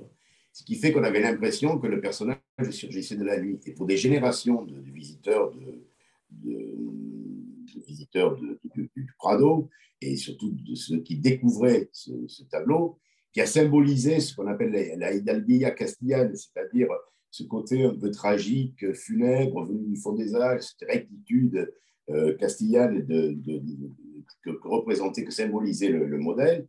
Euh, ce, tableau était également représenté avec cet homme qui semblait surgir de la nuit. Et puis, quand le restaurateur à qui on a confié le tableau s'en est emparé, il a découvert qu'en fait, le fond était beaucoup plus subtil. Derrière cette couche de noir qui avait été ajoutée au XIXe siècle, il y avait un fond gris rosé beaucoup plus subtil, beaucoup plus élégant, et qui était en fait la signature, la véritable signature, la véritable originalité des tableaux du Gréco. Et il s'est aperçu également qu'on avait recomposé la signature du Gréco, donc il a remis la signature et qui existait, qui était simplement recouverte. Et le plus drôle de l'histoire, c'est que ça, ça a provoqué une polémique inouïe et c'est à peu près comme si la restauration d'un tableau au Louvre euh, provoquait une bataille au Parlement, si vous voulez. Parce qu'un député s'est emparé de l'affaire et a dit qu'il était scandaleux de toucher ainsi à un portrait immémorial qui symbolisait l'âme espagnole. Et le comble du comble, c'est que le, député qui s'est indigné que l'on touche à ce tableau, c'est un député communiste qu'on ne s'attendait pas du tout dans ce registre. Et donc, ça a provoqué une histoire faramineuse en Espagne qui a duré quelques affaires, qui a même duré 3-4 ans, qui, a eu un débat au Cortés, au, Parlement espagnol, et qui finalement a fini par, par s'éteindre petit à petit. Et le député indigné s'est intéressé à la défense du Valencien aux dernières nouvelles. Il s'occupe plus de tableaux ni de restauration. Voilà, c'est l'histoire que j'ai découverte également, mais intéressante cette année. Ce qui est loin d'être anodin. Euh, j'aimerais qu'on parle de vos deux titres, euh, parce que j'aime beaucoup aussi savoir euh, la, conception d'un titre. alors pour Yves, La main sur le cœur, on comprend tout de suite, évidemment, à l'image du tableau, mais peut-être y a-t-il eu, pardon, d'autres titres. J'aime bien connaître aussi les titres qui n'ont pas été choisis, s'il y en a eu, évidemment, et pour Gwenaël également, sous les feux d'artifice. On le comprend un petit peu plus tard dans le roman, pas forcément au début. Euh, racontez-nous l'histoire de ces deux titres. Mais Gwenaël, tu veux. Comme tu m'as rendu très, très. Non, non, mais tu m'as rendu tout à l'heure, tu m'as rendu la très gentiment, vas-y. euh, euh, moi, je n'avais pas du tout l'idée du titre, en tout cas, avant de l'écrire, ni même euh, au cours de l'écriture, parce que j'ai toujours beaucoup de mal à trouver les titres de mes romans, et souvent, ils sont trouvés, je dirais, euh, a, posteriori, enfin, après avoir écrit l'histoire. J'ai eu l'idée assez vite des feux d'artifice, parce que c'était vraiment une jonction entre les deux épisodes, c'est-à-dire que quand les Habsbourg arrivent au Mexique, on les accueille avec des feux d'artifice, mais qui cachent aussi, enfin en tout cas ça fait trembler Charlotte, l'impératrice, parce qu'elle craint toujours qu'il y ait un coup de fusil qui se... Dans ces déflagrations, quoi, des, ces détonations, elle craint qu'il y ait aussi une, une arme et qu'on cherche à les, à les assassiner. Et de la même façon... L'accueil est plutôt froid d'ailleurs au Mexique. Oui, voilà, c'est ça. C'est ça, mais il y avait quand même des festivités officielles quoi, prévues. Et de la même façon, euh, à Cherbourg, euh, les, feux d'artifice étaient prévus pour l'inauguration du casino, mais pendant que les, feux d'artifice ont lieu, tout le monde se demande si c'est pas la bataille qui a commencé et si ce qu'on entend, c'est pas en fait des boulets de canon qui s'échangent entre les deux navires. Donc euh, voilà, il y avait une espèce de tension, je trouve, c'est-à-dire que les feux d'artifice, évidemment, ça renvoyait à quelque chose d'assez festif, mais que derrière cette fête, il y avait une, espèce de tension tragique qui est liée évidemment à l'obscurité. on ne sait pas très bien ce qui se passe, et puis aussi bah, voilà, au bruit, et d'ailleurs ça se termine encore sur euh, un feu d'artifice euh, au soir de l'exposition universelle. Donc, je trouvais qu'il y avait bien cette espèce d'ambivalence de fête et de tragédie. Euh, donc, il n'y a pas eu tellement de, de discussion. Enfin, l'idée qu'il y ait le mot feu d'artifice, ça, c'était quelque chose de sûr. Moi, j'avais pensé euh, au début du, je ne sais plus quel est le chapitre exact, mais il y a un chapitre qui commence par tous les feux d'artifice se ressemblent. Tous les feux d'artifice se ressemblent et celui qui euh, euh, embrase le ciel de Cherbourg n'est pas très différent de celui de Mexico. Je crois que c'est à peu près ça. ça doit être le chapitre 20. Et donc au début, j'avais pensé à cette phrase complète. Tous les feux d'artifice se ressemblent. Et puis on trouvait que c'était un peu long. On a vraiment réfléchi à la facilité. je trouve qu'un bon titre, c'est un titre dont on se souvient et c'est vrai que quand, quand, je disais, quand on me disait quel va, quel va être le titre, j'étais quand même toujours obligée de rechercher la phrase exacte et je me suis dit que ce n'était pas un bon signe. Donc on a réduit à tous les feux d'artifice. Et ensuite, c'est Emmanuel qui a dit tous les feux d'artifice, c'est peut-être un peu trop, euh, euh, trop obscur, euh, peut-être que sous les feux d'artifice, c'est, plus, ça, ça, coule plus, et de, de fait, on a choisi sous les feux d'artifice. Voilà. Donc on a juste réduit de tous les feux d'artifice se ressemblent à tous les feux d'artifice et après à tous les feux d'artifice. Et le prochain sera nommé artifice. Tout Exactement. Yves. Euh, au début, il devait s'appeler l'homme qui ment. Euh, ah oui, c'était quand même déjà plus à charge. Oui, ouais. Ah oui. tout à fait. L'homme qui ment. Et puis, euh, j'ai trouvé que c'était un peu réducteur parce que ça ne euh, ça simplifiait trop, comment vous dire, la, ça simplifiait trop la, complexité psychologique des, deux personnages. Et un jour, je déjeunais avec un ami euh, qui m'a dit, mais à qui je, racontais ça, il me dit Taléo, je dis, j'ai fini, puis je suis en train de chercher, j'ai pensé à l'homme qui ment, il me dit, ouais, c'est bien, mais je dis, je suis pas tout à fait content parce que, ce que je viens de vous dire, et il me dit, mais il s'appelle Caballero de Manuel El Pecho, qu'est-ce que tu t'emmerdes, il s'appelle La main sur le cœur. Et je trouvais ça tellement évident que je me suis dit, ben, laissons comme ça, appelons-le la main sur le cœur. Et puis je trouve que c'est joli en plus. C'est très joli. Vos deux titres sont en effet particulièrement réussis, c'est le moins qu'on puisse dire. Au-delà du, livre, des livres qui sont réussis, les titres sont particulièrement bien choisis et les couvertures aussi, qui évidemment sont somptueuses. les deux illustrations sont véritablement parfaites. J'aimerais que euh, vous nous parliez de vos projets futurs, parce que quand on vous lit, on a envie véritablement de, tout lire de vous.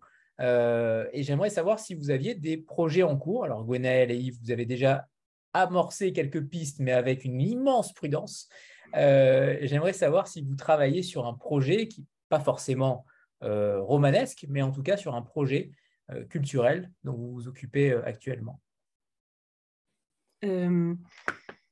Non, j'ai toujours en tête une, idée. Enfin, c'est la première fois que je qu'un de mes romans sort sans que j'ai commencé, j'en ai commencé un autre. Mais je m'étais vraiment fixée cette fois de pouvoir me, consacrer à la sortie du roman sans être déjà plongée dans une autre histoire. Donc je me réfrène, mais ça m'empêche pas de, réfléchir et puis euh, d'entreprendre un quelques recherches. Euh, j'ai pas d'idée très, euh, voilà, ça reste très embryonnaire, mais en tout cas. Euh, je crois que ce sera quelque chose de peut-être euh, toujours historique, enfin vraiment ancré dans une, dans une époque, mais avec quand même un écho peut-être plus personnel. personnel. Et sur une époque que vous avez déjà déterminée, est-ce qu'il faut attendre un, un, destin, un coup du sort pour que le déclic se fasse? Est-ce qu'il y a souvent cela chez vous ou pas? Non, non, là c'est encore une fois, c'est encore une fois une question de promenade. je rame, hein. je rame, j'essaye, j'essaye, hein, mais je, respecte évidemment beaucoup trop le, statut d'écrivain pour vous euh, tanner encore davantage.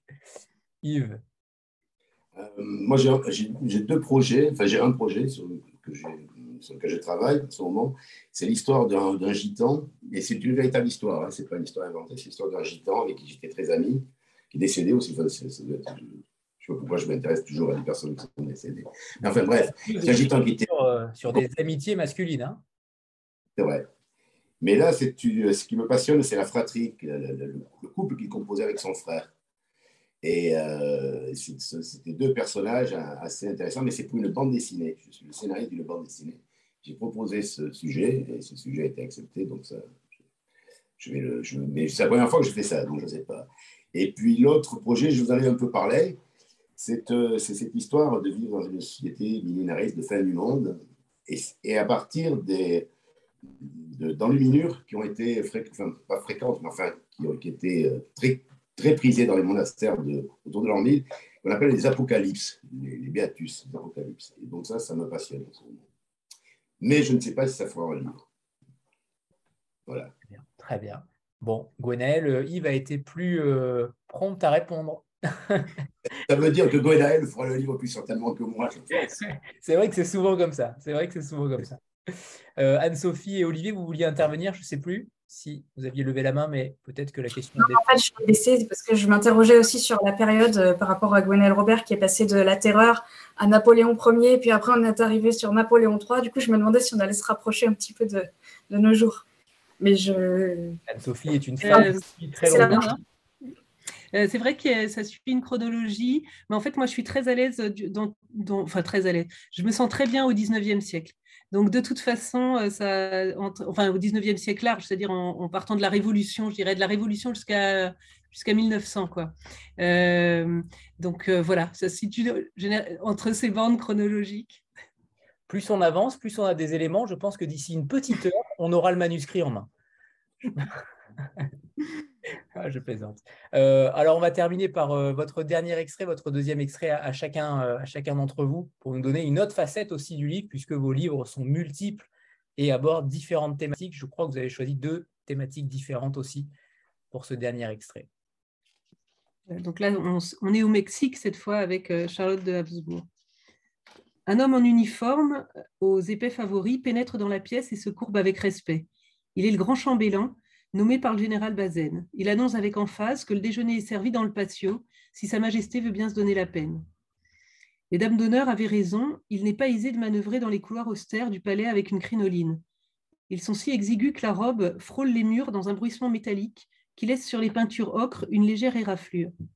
À chaque porte, Charlotte s'inquiète de rester coincée dans l'encadrement.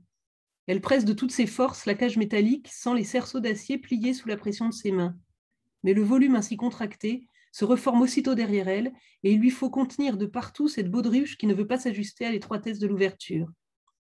À chaque arrêt, le grand chambellan qui la précède se retourne, attend patiemment qu'elle parvienne à s'extraire de l'encadrement. Il salue chacune de ses délivrances d'un sourire entendu qui la met au supplice. Le trajet qui mène au patio lui semble interminable. Derrière elle, sa suite assiste au franchissement de chaque porte, comme autant d'épreuves initiatiques où l'impératrice risque de laisser plus que sa vie, sa dignité. Une porte, deux, trois, encore une autre. Chaque fois, son sang bat plus fort et son cœur s'emballe. Que se passerait-il si elle restait bloquée? Est-ce qu'on appellerait des valets, des soldats, la garde, le général Bazaine pour la pousser? Elle devine déjà la rumeur qui se répandrait dans le palais, et au-delà, derrière ces murailles, le peuple amassé sous le balcon, répétant Astacada, Astacada, ça deviendrait son surnom, l'impératrice Astacada, l'impératrice coincée. On ajouterait dans tous les sens du terme, et on rirait à cause des enfants qu'elle n'a pas eus, de son corps toujours vierge après sept ans de mariage. Elle se figure les caricatures, les scénettes dans les auberges en fin de repas, des hommes la singeraient coincés entre deux tables graisseuses, un vieux tonneau caché sous leur poncho sale. Mais ce qui l'angoisse davantage, c'est de songer que cette histoire finira par atteindre les rives des cours d'Europe, que son père l'apprendra, ses frères et tous les Habsbourg, jusqu'à Napoléon qui murmurera en caressant ses fines moustaches Et c'est pour ça que j'ai envoyé quarante mille de mes hommes mourir au Mexique. Eugénie lèvera les yeux au ciel et demandera un verre de Porto. Charlotte suffoque. À la cinquième porte, elle croit entendre des sarcasmes échangés à voix basse. Son visage s'empourpre. Elle se retourne brusquement, les sourcils froncés les Mexicaines qui se tiennent à bonne distance de Sa Majesté, les lèvres closes, le visage avenant, l'air toujours aimable. Elle propose leur aide. Mais Charlotte secoue la tête, gracias, et prend son parcours d'obstacles, le cœur serré d'une nouvelle angoisse. Est-ce qu'elle deviendrait folle? Merci, Gwenaël. Euh, à la lecture des extraits que vous nous faites, euh, Emmanuel parlait tout à l'heure de style, et là, clairement, on l'entend, on le lit, et c'est clairement aussi des voix qu'on entend peu. Euh, vous avez deux écritures qu'on voit très peu, qu'on voit peut-être pas du tout. Euh, on parlera peut-être tout à l'heure, euh, juste après, de vos influences littéraires. J'y ai vu du Pierre Lemaître chez vous, Gwenaël. J'y ai vu cette, faculté à, s'emparer d'un sujet historique et à y tisser des liens entre, les personnages. Et, je trouve ça assez fort. vos deux textes sont extrêmement forts sur le style euh, dont Emmanuel parlait tout à l'heure euh, alors pour ce qui me concerne, j'ai choisi un extrait, c'est sur l'Escorial, une rencontre que j'ai imaginée entre Juan de Silva et, l'empereur Philippe II. Euh, L'Escorial, c'est le, vous ne savez pas, c'est le palais qu'a fait construire, construit Philippe II tout au long de sa, tout, tout, au long de son règne. L'Escorial a la couleur de l'acier la froideur des lames. Son nom lui vient des mines de fer abandonnées recouvertes de scories de minerais. Il ne se conçoit qu'à partir de la groche creusée pour recevoir le cénotaphe, un tombeau octogonal, chambre des rois, maison mortuaire, ultime vanité et rappel de l'évanescence humaine. Philippe II a fait venir les restes de ses ancêtres dans de longs cortèges funéraires. Il a exhumé leurs cadavres de leurs sépultures, corps momifiés, putréfiés, os devenus poussière. Depuis le monastère de Yuste, celui de son père, depuis Grenade, des ancêtres de la Reconquête, depuis Tordesillas, Valladolid, d'Estrémadure, ceux des aïeux qui ont précédé, lentement des corbillards tirés par des chevaux en panache de noir ont traversé l'Espagne, suivi d'une cohorte de moines, de moines. Les a rassemblés dans cette demeure des morts. Leurs noms sont gravés à même la pierre. On y accède par l'escalier étroit. Le granit cède peu à peu devant le marbre, grège d'abord, puis rouge et dans noir qui gagne point en l'espace et le rendre étouffant.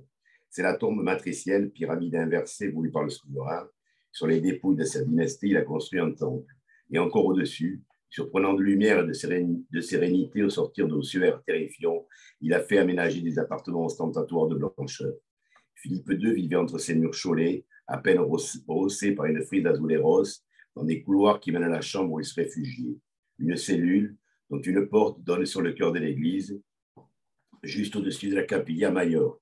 De là, il voyait tout, surveillait la préparation des messes, ne tolérait aucune imprécision, faisait reprendre l'ordre des burettes et des aiguières mal placées sur l'autel.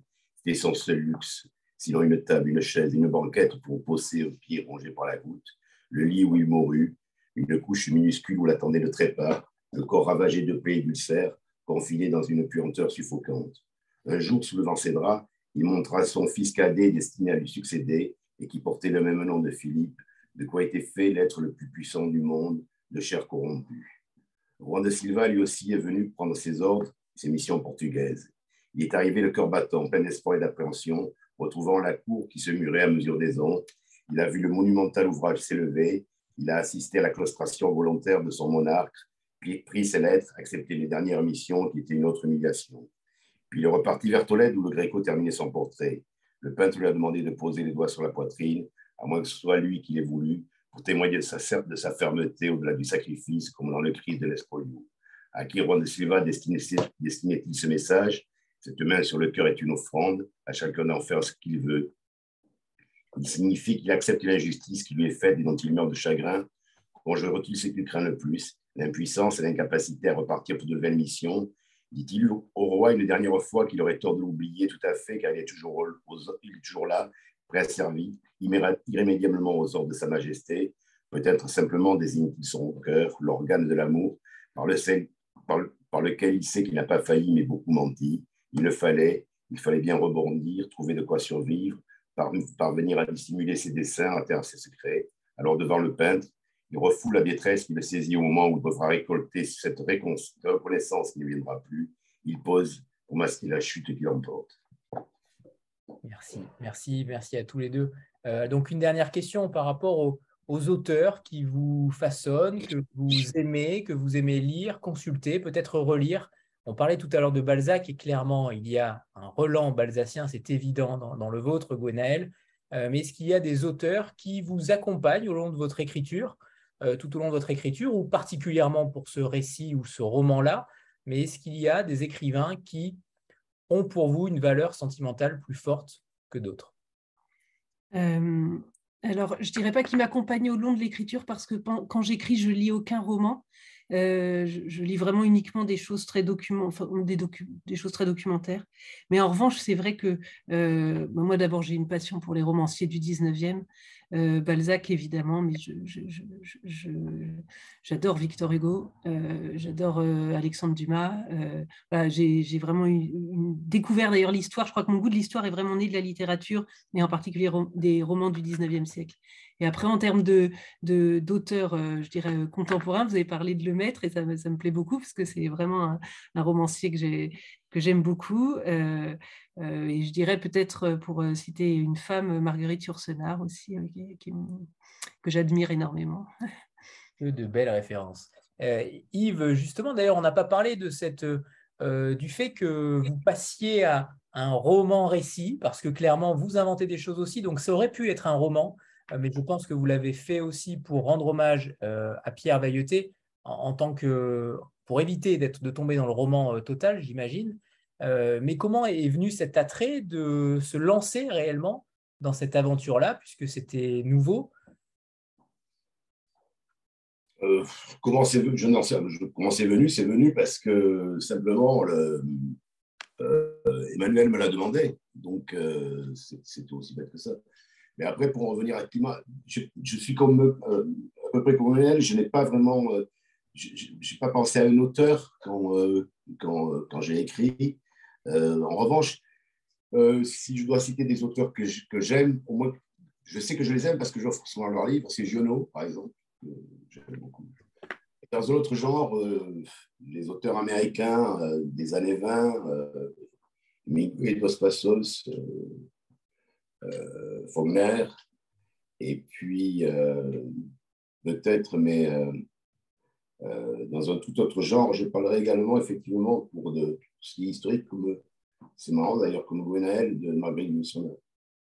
Et, et, singulièrement des mémoires d'Adrien, bien sûr. Très bien, merci. Et bien, décidément, finalement, vos deux livres sont, sont conjoints. Benoît, Benoît André, que je remercie encore infiniment, a eu raison euh, de coupler cette rencontre.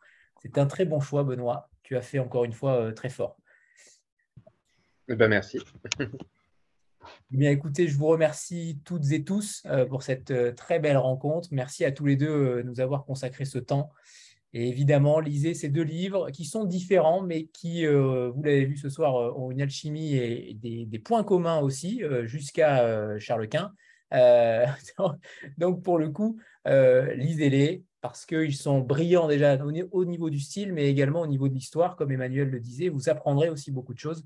Et ça, ce n'est pas forcément tous les jours qu'on voit ça dans la littérature française. Donc on félicite encore euh, Emmanuel de la Comté pour cette collection Passe-Muraille qui nous offre des récits totalement différents euh, avec Charlie Roquin, avec Isabelle Steve qu'on avait déjà reçu et qui avait d'autres voix totalement singulières. Donc, merci à, vous tous et merci Benoît également. Merci beaucoup. Merci. Au revoir. Merci. Au revoir à tous. Bonne soirée. Bonne soirée. À bientôt.